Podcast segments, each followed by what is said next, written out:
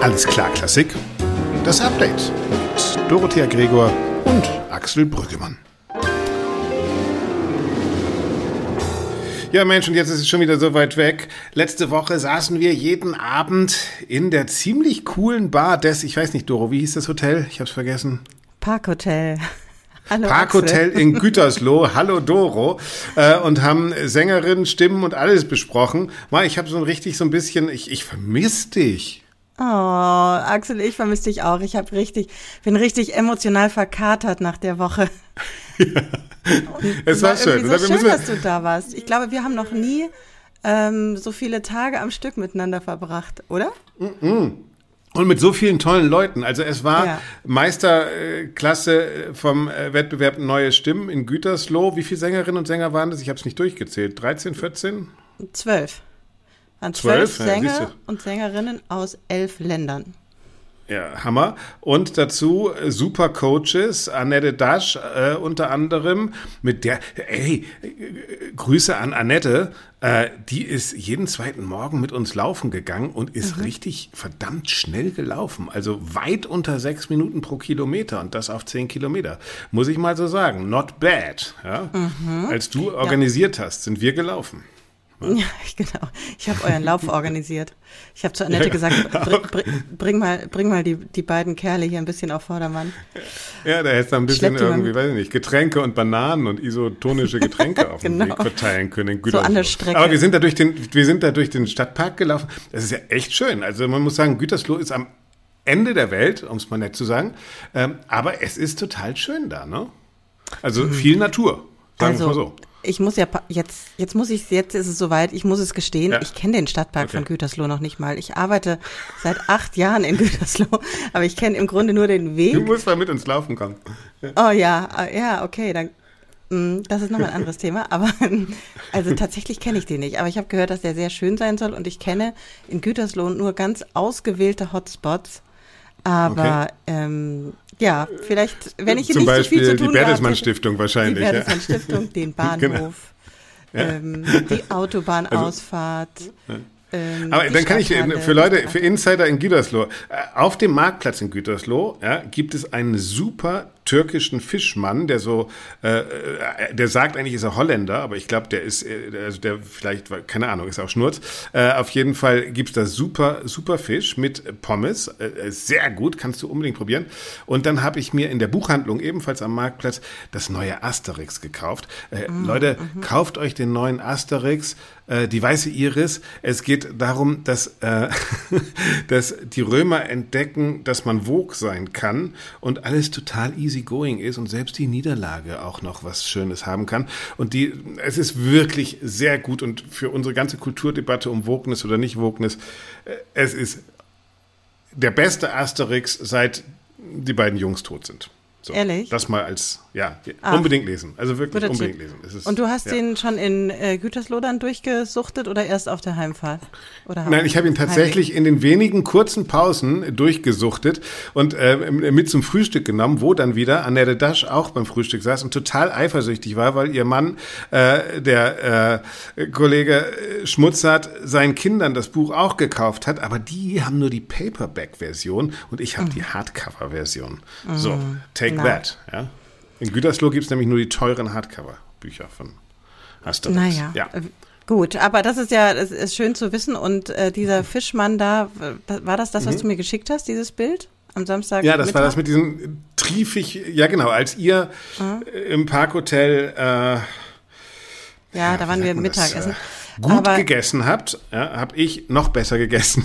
Wie heißt das? Hieß das da auch Kibbelinge? Oder sowas? Ja, Kibbelinge gibt es da auch, ja. Es ah, gibt ja. Kibbelinge, es gibt aber auch Backfisch und so. Also, mhm. Leute, wenn ihr in Gütersloh seid, Marktplatz, der türkische äh, Holländer, der ist super. okay, ja. gut. Gut, auch den habe ich noch vor mir, die Bekanntschaft. Ich habe das 15 Minuten in der Schlange gestanden, bis ich überhaupt was gekriegt habe. Ja, also es so. war wirklich rappe, pippe, pappe voll. Ja, ich habe mich, ich habe nur da angestellt, wo es am vollsten ist. Ja, ja und du hast natürlich ah. ähm, in Gütersloh nicht nur den Podcast gemacht, den wir alle letzte Woche gehört haben, der sehr gut geworden mhm. ist. Den habe mhm. ich auf einer meiner Fahrten dorthin ähm, gehört. Also finde ich Über echt, junge Stimmen, ne? Ja. Über junge Stimmen mit äh, unseren Coaches oder einem Teil davon, mit vier der zwölf Sänger. Mhm. Und ähm, richtig, richtig schön. Also auf Englisch. Man kann den also auch mal international teilen. Das ist ja ähm, tatsächlich nicht Share. so oft. Bei Share uns. it. Ja, genau. Caring is sharing, ja. sharing is caring, irgendwie so. Ja, ne? genau. Ja. Und ähm, ja, und das fand ich. Äh, was bleibt bei dir? Relativ beachtlich. Hm? Nach dieser Woche. Ja, was bleibt bei dir nach dieser Woche? Also ich muss sagen, diese Sängerinnen und Sänger, erstens waren die sehr gut, zum Teil wirklich brillant. Ja, ähm, also die äh, Sängerin, die in Wien wohnt, jetzt habe ich den Namen leider vergessen. Du kennst Martha? die Namen alle. Martha. Nein, Priya. nein, die äh, ja, Priya, mhm. Priya, und die hat einen ganz komplizierten Namen. Äh, die hat äh, No Word from Tony aus aus. Äh, oh nee, Axel. Doch. Nein, er ist Priya Doch. Patriarchat und No Word from Tom. Äh, Tom, ja genau. Ich war bei Tony, Tony war ich. War das, das, letzte Stück war West Side Story. Da war ich bei Tony und bei Tom no ist natürlich Rakes Progress no von from Stravinsky. Auch super. ja, das wäre so, das wäre West Side Story und Dings zusammengenommen. Ja. Ähm, Hammer. Hammer, ja. Also, also das, das war eine Offenbarung, diese, dieses, diese, diese Arie. Fand ich großartig. Also, aber was ich auch fand, und das würde mich bei dir interessieren, mhm. wenn wir oft sagen, die Oper ist tot, ähm, ist sie überhaupt nicht. Sie lebt. Die Leute sind so engagiert gewesen, diese jungen Menschen, äh, und so bereit, alles ja. zu geben für diese Kunstform, an der wir manchmal so verzweifeln, dass das echt auch so für mich tatsächlich noch so eine Art Jungbrunnen war. Wie geht dir das damit? Ja, äh, kann ich total bestätigen. Und nicht nur, ich hatte nicht nur das Gefühl, dass die bereit waren, alles zu geben, sondern die waren auch unglaublich offen. Also ähm, hm. auch Dinge aufzunehmen. Das hat man in den Coachings gesehen. Du hast ja mit denen auch Media-Coaching gemacht zum Beispiel. Ja. Oder aber alles, auch in den Gesprächen zwischendrin, die waren einfach so open-minded und so wach. Äh, das nehme ich zum Beispiel mit, dass es da niemanden braucht, der ähm, sich hinstellt und sagt, so, ich sag jetzt.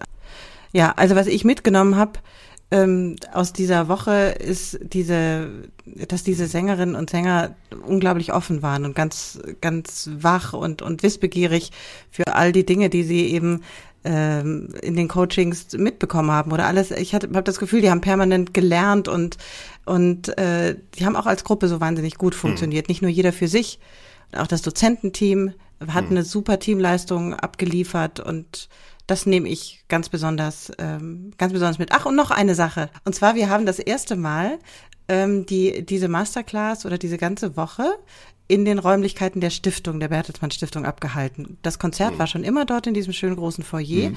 was auch wirklich eine erstaunlich gute Akustik hat, muss man sagen. Ja, stimmt. Ähm, dafür, Und eine Treppe, ja, wo man szenisch arbeiten kann, lustigerweise. Absolut, Oder, ich absolute Show, so. Showtreppe, ja genau. Ja. Ähm, Nein, aber wir haben auch diese Coachings unter der Woche in den Räumlichkeiten der Stiftung durchgeführt. Da waren wir vorher immer in der Stadthalle in Gütersloh. Mhm. Und ähm, auch vor dem Hintergrund ein bisschen mehr, dass, dass äh, meine Kolleginnen und Kollegen ein bisschen mehr ähm, mitkriegen, was wir so machen die ganze Woche. Und die öffentliche Generalprobe war auch offen für Mitarbeiter und mhm. Mitarbeiterinnen der Stiftung und ihre Freunde. Und das wurde so gut angenommen und es war so positiv. Ich hatte ja immer oder am Anfang oder davor, wie auch immer man das nennen will, das Gefühl so, ah, hm, nicht, dass wir da Leute beim Arbeiten stören und ach nee, finden die das doof, wenn dann die ganze Zeit so ein Operngesinge ist. Überhaupt nicht. Also es, nee, es war total open-minded. Ja, ja, finde ich auch, glaube ja. ich auch. Das war, die Leute haben gemerkt, die ja zum Teil mit ganz anderen Sachen zu tun hatten, haben gemerkt, ey, das sind junge Menschen, die total engagiert sind und einfach auch geile genau. Musik machen. Ja, aber, aber, was ich interessant finde, habe ich auch mit Annette länger drüber geredet, ähm, ich frage mich dann schon, also ich finde bei bei manchen von diesen jungen Sängerinnen und Sängern dann doch ein eher sehr noch konventionelles Bild von Oper, ja. Also es muss ja. dann schon auch dieses, äh, die Robe sein und eine La Traviata soll auch so richtig so schwindsüchtig dahin dingsen und so. Also ich finde schon interessant, dass wir die ganze Zeit über um, Umbruch reden und über Transformation und dann trotzdem ja. damit relativ viel Jugendlichen zu tun haben, die sich aber immer noch in eine merkwürdig ja, wie sagt man das, klamottige ähm, äh, Mottenoper zurückwünschen. Das fand ich dann schon auch interessant. Ja? Ja, ähm, kann ich total bestätigen. Das fällt mir auch auf, schon auch die ganzen letzten Jahre über, dass es da keine jungen Wilden gibt, wie in anderen hm, Sparten ja. oder in anderen Kunstbereichen, so wie in der bildenden Kunst oder im Tanz auch und äh, hm. auch in der nicht klassischen Musik so, ne? Aber mhm. ich, ich kann dir gar nicht sagen, woran das liegt. Ich weiß nicht, ob es fehlende Vorbilder sind oder ob das die Ehrfurcht vor den Meistern ähm, der vergangenen Jahrhunderte ist oder ob es eine gewisse was mit Texttreue oder Werktreue zu tun hat. Flashback. Ehrlich ja. gesagt, ja, ich weiß es nicht genau. Es ist vielleicht eine Mischung aus allem, aber ich glaube auch, ähm, was total wesentlich ist, es wird auch das kann ich aus eigener Erfahrung sagen, zumindest war das eben vor 20, 25 Jahren so und ich glaube, da hat sich nicht viel geändert. Du wirst im Studium auch überhaupt nicht ermutigt, die Dinge mal anders zu denken oder mal ja, gegen den Strich ja. zu bürsten. Ja, das oder, hat er auch ähm, gesagt, ne? die dann mit den am Text gearbeitet hat und auch eben diese Fragen, was singst du da überhaupt und wo kommst du her, was ja. willst du damit und so, ne? Also diese, diese Arbeit auch in der mhm. Meisterklasse, eben nicht nur die Technik, die eh bei den meisten einwandfrei mehr oder weniger ist, sondern auch diese inhaltliche, wozu benutze ich die Technik eigentlich auch, ja? Also was kann ich mhm. damit tun? Genau. Und was kann ich damit auch ausdrücken? So, hm. Fand interessant. Ja, ja. Und das kam, das kam ja auch ähm, vielleicht noch der, ein Gedankenaxel in dem Podcast von dir letzter Woche. Ich weiß nicht mehr, ob das mhm. Ralf Strehle gesagt hat oder John Norris, ja. dass alles so fokussiert ist auf technische Perfektion. Mhm. Haben lustigerweise beide gesagt, ne? Also beide Coaches, der eine für eher ja. Geist, der andere mehr für Körper und, und Bewegung, äh, haben beide gesagt, naja, die lernen halt an den Hochschulen diese Perfektion, perfektionistische Technik, aber auf der Bühne müssen sie halt neben der Technik halt auch noch Ausdruck machen und wirklich Kunst machen. Das ist dann schon auch wieder, wieder ein Schritt, ne? Mhm. Und da, ich meine, es gibt ja genug Regisseure, die, die, weiß ich nicht, einen Traktor auf die Bühne stellen oder brennende Mülltonnen oder dann kommt Don Giovanni eben nicht mit der Kutsche, sondern mit einem Porsche oder so. Ich meine, das gibt's ja schon. Aber ja, warum schwappt das auf die Sänger nicht über? Das ist bei Schauspielern ja total anders. Ja, ja. Keine Ahnung. Hätten wir vielleicht mal fragen sollen, sollten wir beim nächsten Wettbewerb mal thematisieren. Finde ich, finde ich interessant. Oder tatsächlich nochmal einen Podcast nehmen. Aber vielleicht können wir nochmal zum Thema kommen. Äh, junge Wilde hast du gesagt. Ähm, mhm. Äh, es, es tuschelt sich immer lauter, dass der junge wilde Dirigent Klaus Mäkele, eigentlich Cellist, äh, finnischer Dirigent, äh, Chef ähm, in Paris und in Oslo und designierter Chefdirigent ab 2027 des Konzertgebauorchesters in Amsterdam. Äh, die haben ja so lange gewartet. Die haben gesagt, wir kriegen diesen jungen Shootingstar, aber wir wollen nicht, dass er noch nebenbei in Oslo und in Paris ist. Deshalb warten wir bis 2027, bis der Chef wird. Und jetzt hört mhm. man aus jeder internationalen Ecke, dass Klaus Mäkele eine neue große Liebe hat. Es ist nicht Julia Wang, mit der ist er immer noch zusammen, aber tatsächlich äh, das Chicago Symphony Orchestra von Muti übernehmen soll. Noch Gerücht, mhm. aber, das finde ich interessant und jetzt deine, deine Meinung dazu, ähm, es könnte sein, dass das Konzertgebau sich total verzockt hat, indem es so lange wartet und dieser Dirigent jetzt tatsächlich erst beim Chicago Symphony anfängt. Was hältst du davon, diese Verträge ab 2027 zu machen? Ich meine, das ist doch auch ganz schön crank in unserem Klassikbetrieb, oder? Warte, was haben wir jetzt 2023? Mhm. Gut, ich meine, der Planungsvorlauf ist ja glücklicherweise, ich meine, während der Corona-Zeit war der, glaube ich, 14 Tage, so ungefähr. Ich ja, weiß es genau. nicht. Aber jetzt wieder drei ähm, Jahre, ja. Genau, normalisiert sich ja wieder und ähm, Ja, aber trotzdem, so gesehen, 2027 soll der neue Chefdirigent werden. Ich meine, das ist ja schon ganz schön lange, ne? Ja, das ist schon lang. Auf der anderen Seite gibt es ja sicherlich, also sowas verkündet man ja nicht, ohne Vorverträge geschlossen zu haben oder, oder so. Also das, nee, das nee, ja nee, nee, man ist ja auch dran gebunden jetzt. Aber eben, der kann ja dann sagen, die anderen beiden sind weg und jetzt mache ich Chicago. Und ich meine, Chicago gegen äh, Konzertgebau ist dann auch nochmal ein Ding, ja. Also Chicago schon, das Orchester auch von Barenboim Boulez und eben Riccardo Muti, das ist auch schon ein Klopper, ne? Und plötzlich mhm. ist, ist das Konzertgebau, das dachte, sie haben den großen jungen Shootingstar, mm, irgendwie guckt in die Röhre, könnte in die Röhre gucken. Ja? Also naja, vor allem mal ganz ehrlich, ein Shootingstar, in vier Jahren ist es halt auch kein Shootingstar mehr. Da ist ja, er genau. schon relativ etabliert. Ne? Also das ist ja, ja eher genau. so der ähm, da, das ist ja wie eine Spekulation auf die gute Entwicklung eines, ja. Äh, ich weiß nicht was, oder wenn, wenn du einen Wein kaufst und davon ausgehst, dass der hervorragend reifen wird und dann in der Wertsteigerung irgendwie so kommt mir das vor. Es ist eher so eine Marktgeschichte als ja. jetzt eine künstlerische Notwendigkeit. Ich weiß nicht, wie, wie siehst du das?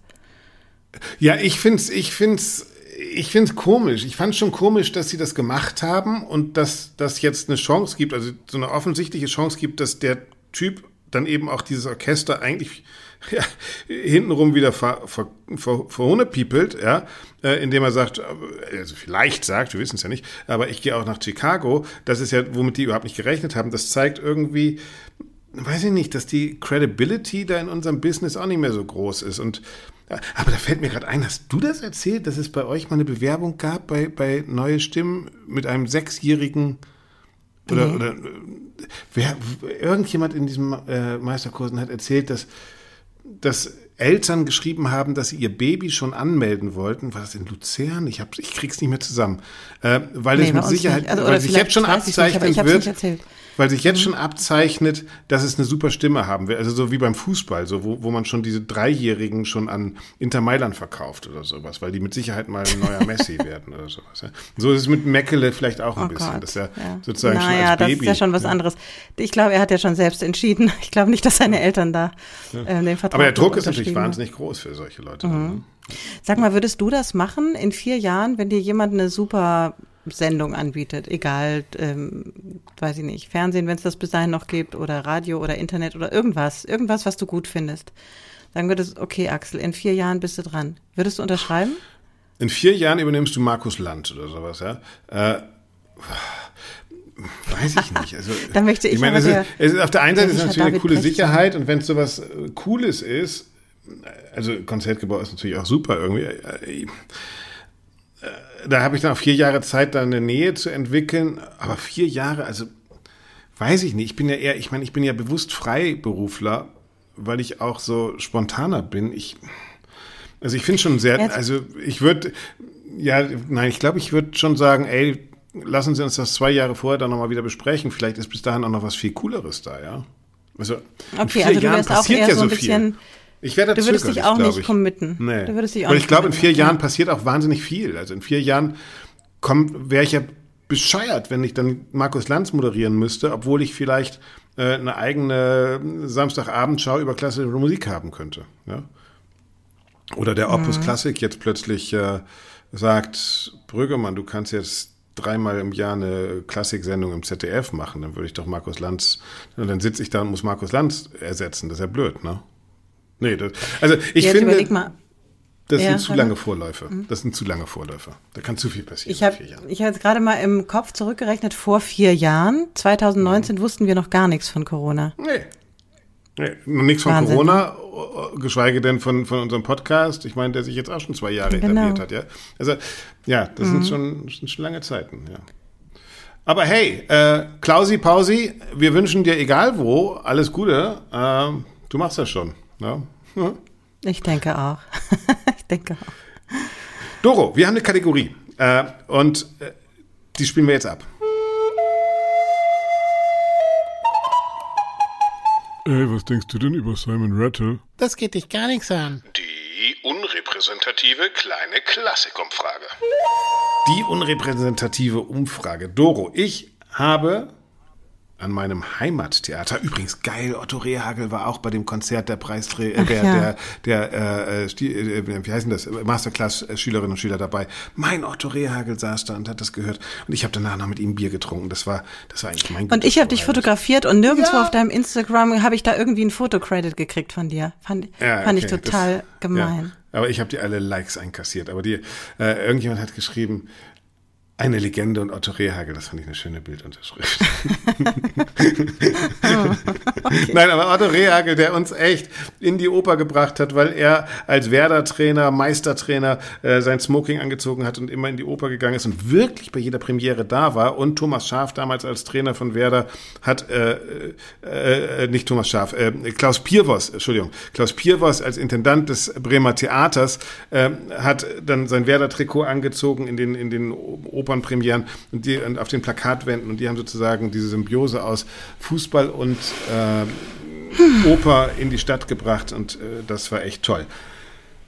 Aber Theater Bremen, da ist es eben nicht mehr so wie bei Pierwos so erfolgreich, sondern die machen jetzt eine Aktion. Und zwar die Aktion Zahl so viel du, ach nee, Zahl so viel du willst, ist uralt, das macht jetzt, das macht jetzt die Oper am Rhein auch, äh, sondern die machen No Pay November. Das heißt, für alle Azubis gibt es jede Vorführung, egal ob Opertheater, Konzert, für Umme. Für wen? Für Schüler, Azubis so. und Studierende für, oder was? Nee, nee ich glaube nur für die Azubis, wenn ich das richtig verstanden habe. Muss man noch mal nachgucken, weiß ich nicht genau, aber auf jeden Fall für Azubis. An die wendet sich die Werbung. Mhm. Und jetzt mal ganz im Ernst. Finden wir das gut oder nicht? Bevor wir sagen, ob wir das gut finden oder nicht, was glaubst du, wie viele Leute auf meinem Insta-Kanal Backstage Classics finden die Idee geniales Marketing und wie viel Prozent finden das Kulturdumping, wenn Konzerte und Theater für umsonst. Und da gab es nichts dazwischen. Also es gab entweder nur Nein. genial oder ganz schlecht an ja. Meinung, die man haben konnte. Ja. Ähm, ja. Die meisten finden es gut. Ich sage, 70 Prozent finden es gut. Nicht schlecht, Doro. Du bist echt Volkes Stimme. Äh, 78 Prozent fanden es gut, 22 Prozent fanden es Kulturdumping. Mhm. Das hat mich total erstaunt. Warum? Weil, weil ich finde, für nichts und No Pay November, allein der Slogan, also ich finde, zahl so viel du willst, pay as you can, äh, meinetwegen, ja, aber nichts zahlen finde ich irgendwie strange. Echt? Warum denn? Finde ich überhaupt nicht. Ich meine, Weil das, das nichts wert ist. Naja, das sind doch sowieso, du zahlst doch sowieso nicht die, die realen Kosten an der Theaterkasse, das wissen wir ja nun auch. Und wenn es darum geht, neue Zielgruppen zu erschließen und gerade Azubis, von denen man jetzt mal nicht ja. ausgeht, dass alle einen Hochschulabschluss, äh, äh Quatsch, einen, einen ähm, Gymnasialabschluss haben, also die Hochschulreife haben. Ähm, und weiß ich nicht, also das sind jetzt alles Unterstellungen, aber ja. gerade die ich meine, für Studierende gibt es ja schon diese ermäßigten Tickets mit dem Semesterticket. Ich finde das gar nicht so schlecht. Ja, aber ermäßigt finde ich auch okay. Aber ich finde, ja, wenn ich da reingehe, so muss ich irgendwie das Gefühl haben, ich, ich bezahle auch was, ich kaufe auch was oder irgendwie so. Ich, ich, ich gebe irgendeine Gegenleistung. Und wenn es nur fünf Euro Den sind. Den Applaus, der Applaus ist deine Gegenleistung. Und deine Zeit. Also du findest es auch gut, No Pay November. Du, ich kenne Menschen, die sagen, nee, ich spende kein Geld, ich spende meine Zeit.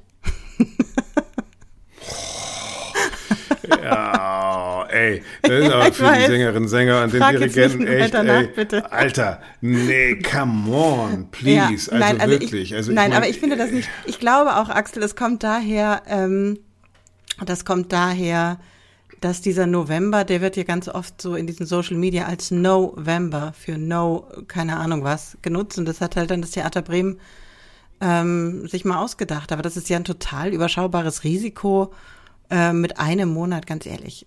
Pff, ich finde das total okay, das mal so zu machen. Warum denn nicht?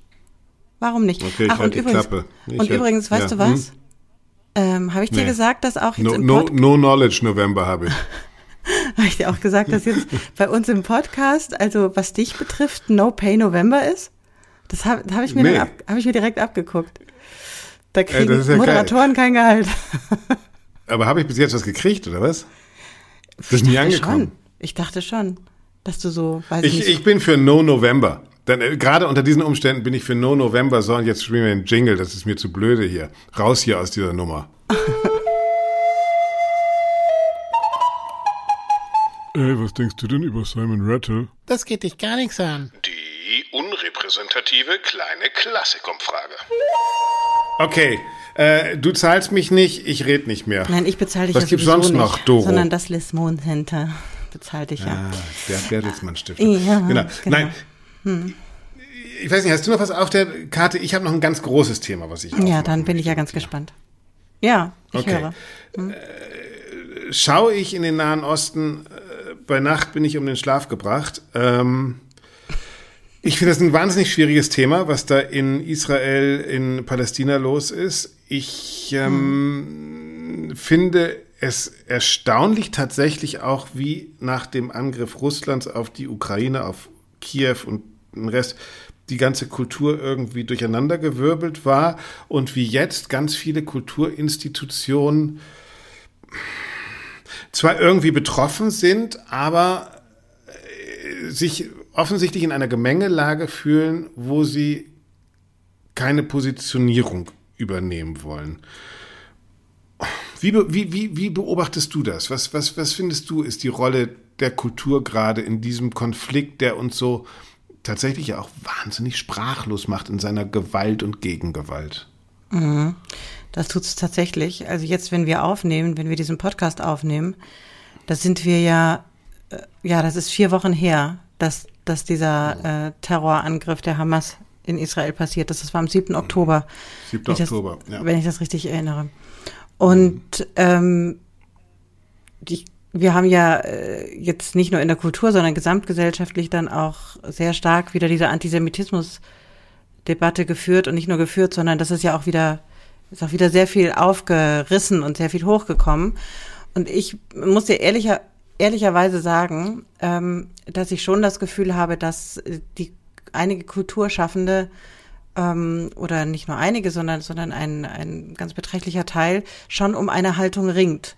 Aber tatsächlich das nicht so, ähm, so schnell klar war, ähm, wie das jetzt ähm, bei dem Angriffskrieg Russlands gegen die Ukraine äh, klar war. Also wo sofort, aber ich glaube, oder meine Theorie ich habe ehrlich gesagt, das, ich müsste da vielleicht nochmal drüber nachdenken, aber wenn du mich jetzt so spontan fragst, Ja. könnte ich mir vorstellen, dass es auch was damit zu tun hat, dass wir diese Fluchtbewegungen aus der Ukraine damals im Februar letzten Jahres so ziemlich direkt gespürt haben in Deutschland und dass es total klar war, auf welcher Seite man dann so steht. Ich meine, das müsste es jetzt in diesem Konflikt auch sein, weil der Schutz Israels Ja, eine, on, genau. eine, eine äh, gerade für Deutschland eine absolute Pflicht ist und ähm, also aus, oder eine historische Verantwortung.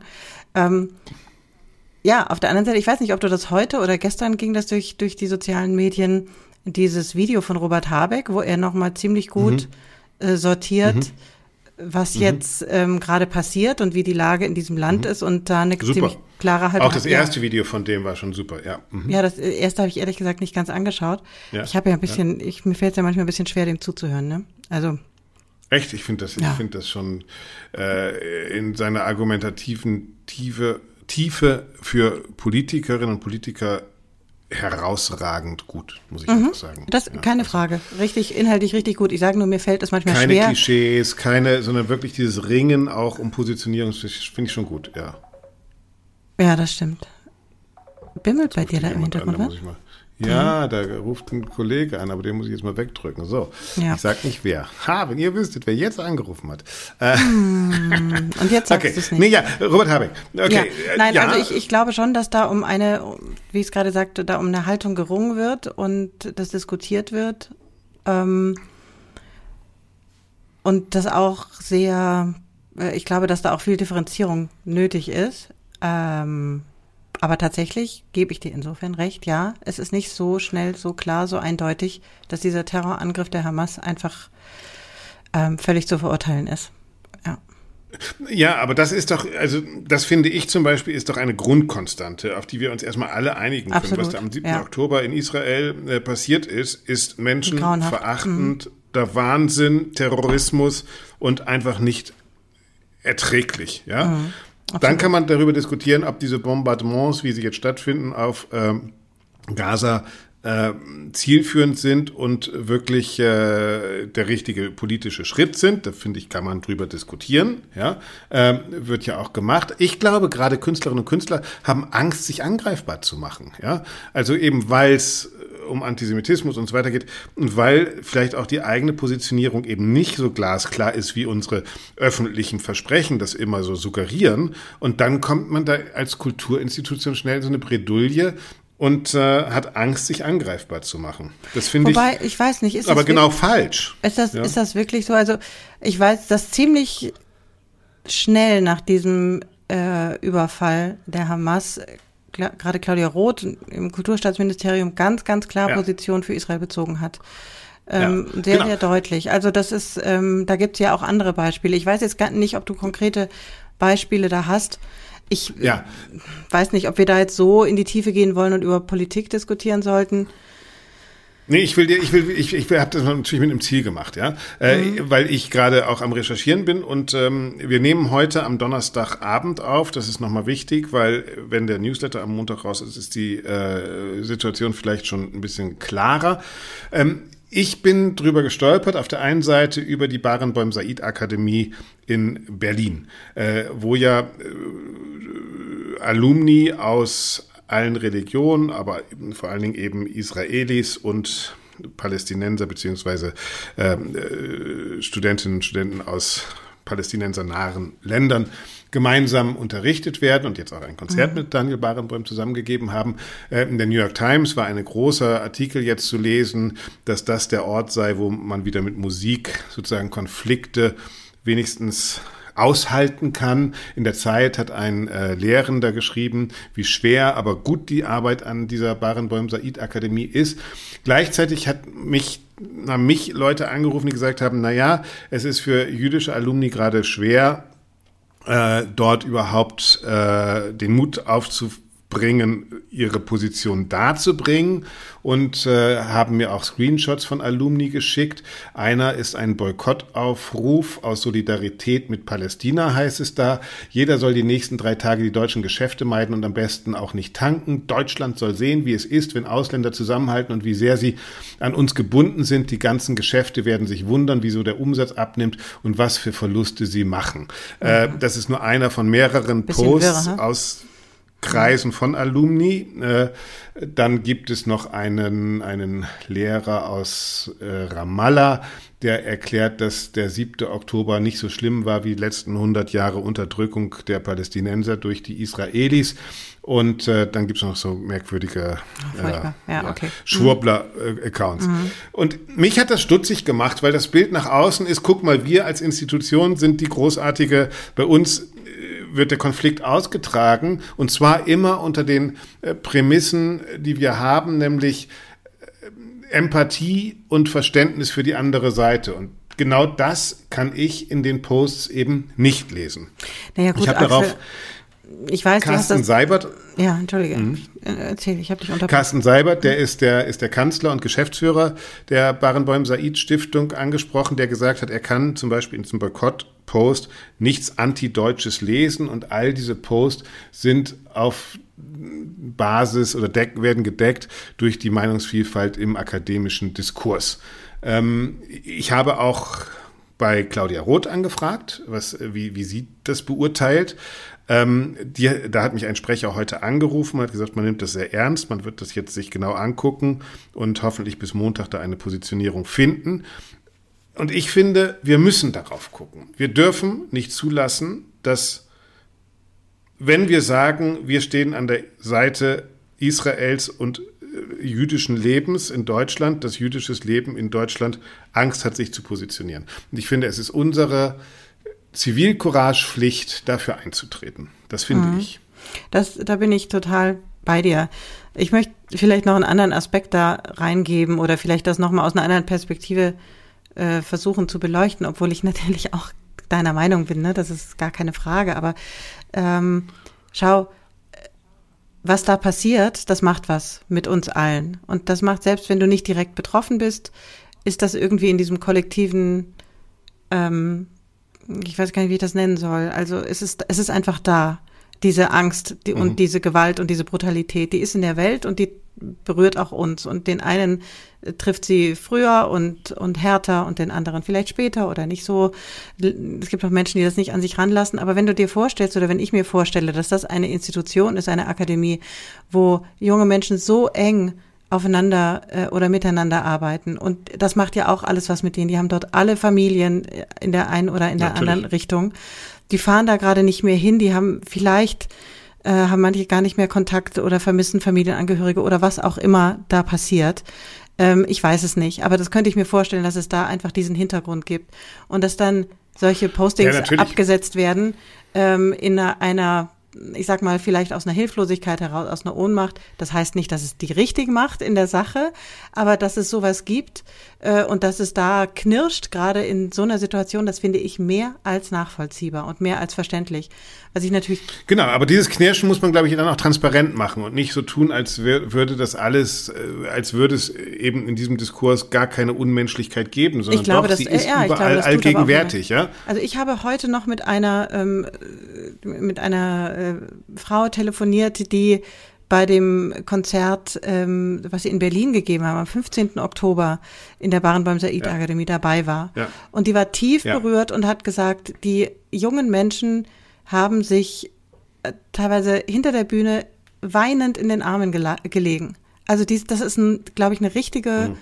ähm, das ist eine, was richtig Schlimmes, auch für diese, für diese Gruppe von jungen Menschen. Und Axel, ich frage dich und ich frage dich, worum, worum geht's? Also es gibt ja auch Stimmen, die sagen, ja, das, ich meine, das brauchen wir ja alles nicht ja, Es geht darum, dass ja, jüdische Meinung in diesem Diskurs nicht unterdrückt werden dürfen. Darum geht es einfach. Ja. Das stimmt. Und dass also das da, auch eine da Verantwortung äh, dann ist. Ja, ja absolut. also gerade mit der Positionierung von Empathie und Verständnis füreinander, glaube ich, ist das wichtig. Also Seibert hat auch erklärt, dass man schon klar macht, dass man auch Social Media Posts gerade nicht für zielführende Kommunikationsmittel hält, ja, weil sie natürlich viel zu viel verkürzen. Mhm. Aber ich fände es viel spannender, in diesem Geiste von Barenbäum vielleicht auch zu sagen, Harmonie ist, also Streit ist Harmonie. Ja, also Harmonie heißt nicht, dass alles im Gleichklang ist, und Harmonie heißt eben auch, äh, dass da Töne nicht zueinander passen, ja, also miteinander schwingen. Und dass man das dann auch transparent macht und keine Ahnung, ich habe da irgendwie Es ist eine total Gefühl, total komplizierte und schwierige Führungsaufgabe jetzt für die ja, für die Menschen, genau, die das machen, genau. die das finanzieren ja. und auch wir, die das ja. beobachten. Und am Ende Axel, ich habe ein ich weiß nicht, ob das äh, ich habe vor vor langer langer Zeit einmal auf deiner Webseite in deiner Biografie oder irgendwo habe ich gelesen, ein Satz, ich glaube, das ist fast der erste Satz, äh, mit dem du dich beschreibst, dass du an die Kraft der Musik glaubst oder an die Kraft der Kunst. Ähm, ja, ja. Und, und das ist, glaube ich, am Ende, ich, ich denke, nichts ist wichtiger als solche Projekte genau jetzt. Und auch wenn das schwierig ist und auch wenn es. Ja, aber sie müssen eben dann, dürfen nicht was vorgaukeln, was es nicht gibt. Ja, also das ist, man kann halt auch die Macht der Kunst sozusagen ja, rosa Soße im Lala-Land, das, das, das meine ich. Man nicht. muss es sich schon genau angucken, das finde ich schon. Ja, ja das, aber, äh, aber ich finde, ich finde es total falsch, jetzt zu sagen, jetzt ähm, machen wir das hier alles nicht mehr und warten mal, bis, bis da unten wieder ein bisschen Ruhe eingekehrt ist. Nee, ich finde nee, gerade. Im Gegenteil. Jetzt, ich finde ja. gerade jetzt mhm. ist eigentlich die Zeit für diese Akademie, äh, auch zu zeigen, wie schwierig das ist und wie man vorgeht. Und eben nicht nur zu zeigen, wir, wir haben die Patentlösung. Aber gut, das es ja. ist wirklich schwierig. Es ist wirklich schwierig, das gebe ich zu. Aber umso wichtiger finde ich schon auch, dass man jetzt von außen sagt, was macht ihr da eigentlich und wie ehrlich ist dieser Diskurs eigentlich, den ihr da führt? Und ich finde es schon merkwürdig, wenn jemand zum Boykott deutscher Geschäfte durch Ausländer in Deutschland, also da sind ja wahrscheinlich Sympathisanten mhm. dann von Hamas gemeint, also es steht ja auch für Palästina, äh, aufruft und die äh, die Leitung der Akademie sagt, das ist kein antideutscher Post. Also das finde ich dann schon irgendwie. Äh, ja, das, das muss natürlich ich nicht zusammen. Ja, das muss das geprüft werden, das sehe ich genauso wie du. Und ich frage mich aber auch, was in, in anderen, ähm, ich sag mal, oder in deutschen Hochschulen vielleicht los wäre in einer ähnlichen Situation. Da gibt es, glaube ich, auch genug ähm, Typen, die ein bisschen ja, schwurbelig unterwegs sind. Also Klar, aber Fakt ist, ein Basketballspiel zwischen einem deutschen Team und einem israelischen Team findet schon nicht mehr statt, weil deutsche Sicherheitsbehörden und deutsche Basketballteams Angst haben vor einem Anschlag in Deutschland, ja. Und ich finde, das muss man immer wieder nach vorne bringen. Also es darf nicht sein, dass jüdisches Leben in Deutschland sich gefährdet fühlt. Übrigens genauso darf es nicht sein, dass anderes aus, andere Ausländer in Deutschland sich gefährdet fühlen, nur weil sie Ausländer sind, weil die Angst vor irgendwelchen beknackten Nazis haben oder so. Ja, also auch dafür müssen wir sorgen. Also ich finde. Genau.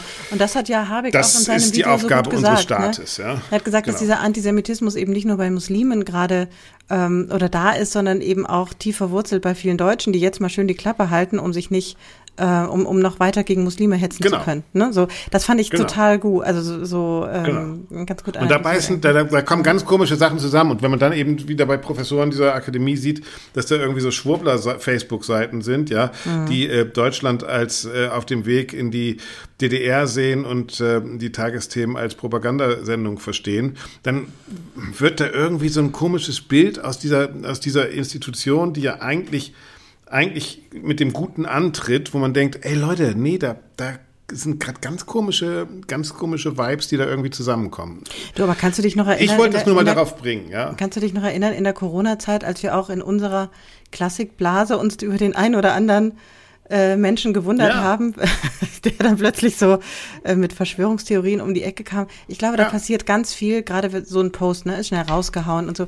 Da passiert ganz viel aus einer gefühlten Ja, aber Unmacht zehn Posts halt nicht, ja. Also. Wie bitte?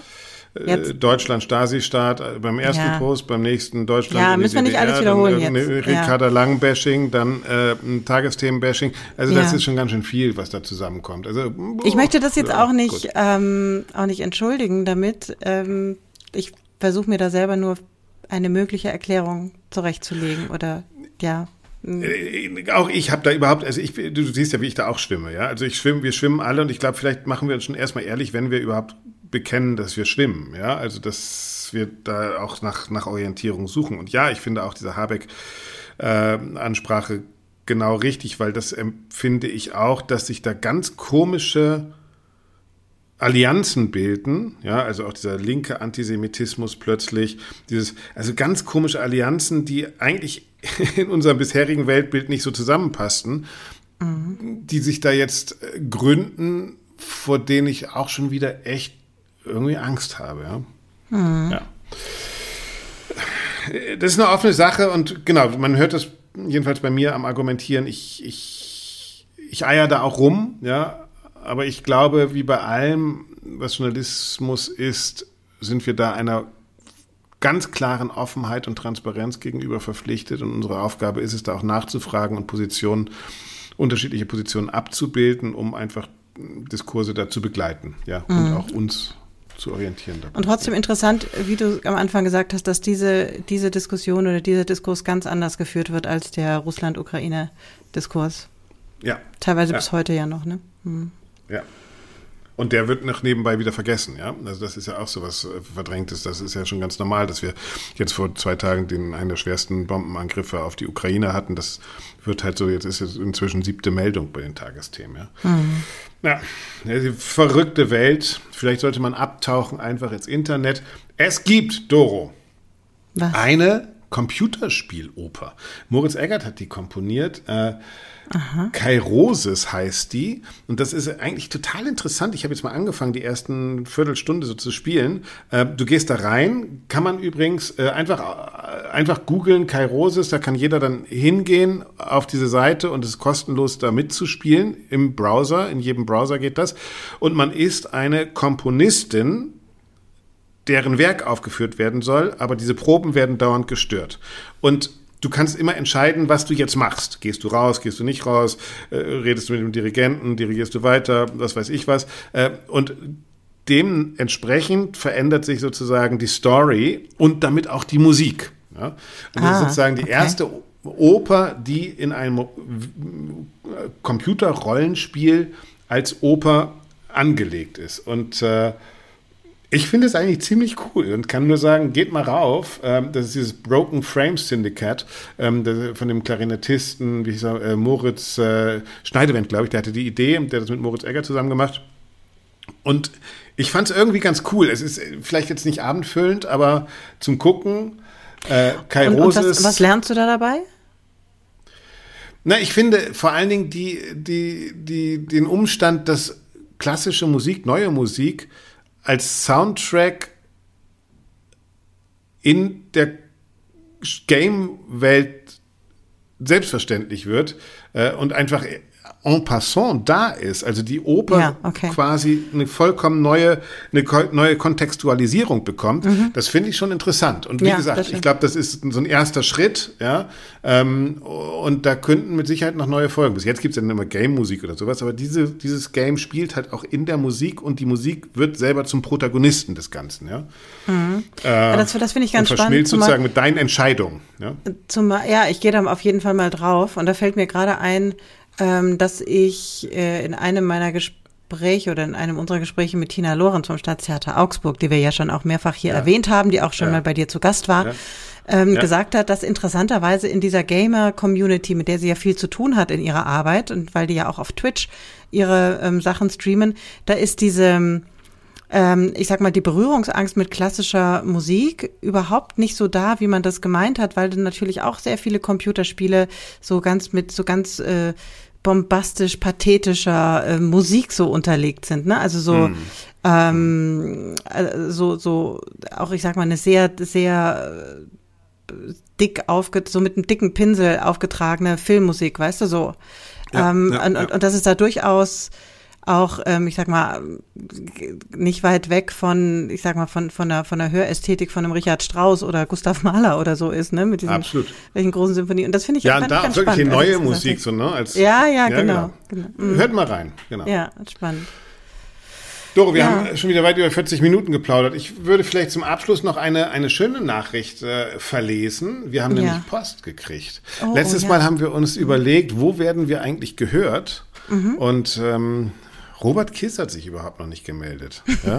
Der, vielleicht du, hört der uns gar nicht mehr. Ja? Wir sagen das jetzt einfach jede Woche. Robert, bitte melde dich. Robsi, die, aber, die, die Doro wartet auf dich. Ich ja, aber du, wie soll das machen? auch die Handynummer weiter. Ich, genau, er, er, braucht ja meine Telefonnummer. Ja. Da bin ich ja geizig. Aber Robert, genau. kann, Robert, kannst du sie geben? Okay, also Robert, melde dich mal. Äh, ansonsten haben wir viel Reaktion gekriegt und eine schöne Mail ähm, von, äh, warte, äh, steht ganz unten, Joachim Meyer, ähm, der uns schrieb, meist höre ich den Podcast am Montag im Büro. Ich sitze alleine im Büro in Busan, Südkorea, mit Blick auf äh, jetzt weiß ich nicht, ob ich das richtig ausspreche, Hedundei Beach. Ein schöner Blick in die Klassikwelt in Deutschland aus der Ferne mit Einblicken, die ich so nicht hätte. In Deutschland hätte ich an diesem Wochenende die Donaueschinger Musiktage besucht, sehr unterhaltsam in diesem Teil der Musikwelt einzutauchen, vor allem aus Sicht einer koreanischen Musikmetropole, bei der Kultur, Hochkultur keinen großen Stellenwert hat. Also wir sind äh, für Joachim ein Fenster in die Welt und ich finde es irgendwie cool, dass wir jetzt auch nach Südkorea grüßen können. Hallo Joachim. Ja, ganz liebe Grüße nach Südkorea. Genau, auch von mir. Also ihr seht, eure Post erreicht uns. Die könnt ihr schicken, wie immer, an redaktion.allesklarklassik.de. Auf der Seite allesklarklassik.de gibt es auch noch die Noten für unsere Intro-Musik. Und da warten wir eigentlich auch mal wieder auf eine neue Interpretation. Ja. Und mhm. äh, ansonsten Themenvorschläge gerne schicken. Nächste Woche geht es um ein Thema, da habe ich einen Post gemacht bei Facebook, interessant, äh, um Aussteiger. Und ganz viele haben sich bei mir gemeldet, die aus der klassischen Musik ausgestiegen sind und jetzt ganz andere Jobs machen. Und darüber würde ich gerne mit euch reden. Wir haben eingeladen einen ehemaligen Intendanten, der jetzt als Trauerredner arbeitet. Wir haben jemanden eingeladen, der beim, bei der Agentur für Arbeit für Aussteiger aus der Kultur zuständig ist. Und wir spielen ganz viele O-Töne von euch, die uns über euer Aussteigerleben aus der Klassik berichten. Aber Doro bleibt der Klassik, glaube ich, noch ein bisschen treu. Oder Doro? Ich denke schon. Ja, wahrscheinlich schon. Ich auch. Wenn, wenn ich mit dir noch weiter Podcast mache. Dann. ja, genau. Aber wir jetzt, Axel. Uns fest und warten einfach auf die nächsten Meisterklassen und dann. Ach, das war echt genau. schön. Jetzt, wir müssen mal ja. überlegen, wann wir uns überhaupt wiedersehen. Aber jetzt als allererstes, weißt du, was wir jetzt machen? Was? Wir, steig, wir steigen hier mal aus. Aus dem Podcast yes. diese Woche. Yes, wir und nächste Woche wieder ein. und wisst ihr, wohin ich steige am Wochenende? Ich fahre nach Venedig. Der soll mhm. aber äh, Aqua Alto sein, Hochwasser. Uh. Ja, dann nimm die Gummistiefel mit. Ja, ich nehme die Gummistiefel mit. Oder also, du bleibst Leute. einfach im Hotel. Also, ich freue mich, wenn du wieder zurück bist und dann hören wir uns ganz bald und alle anderen da draußen hören uns. Ciao, ciao. Wieder. Tschüss. Bis dann, haltet die Ohren steif. Ciao.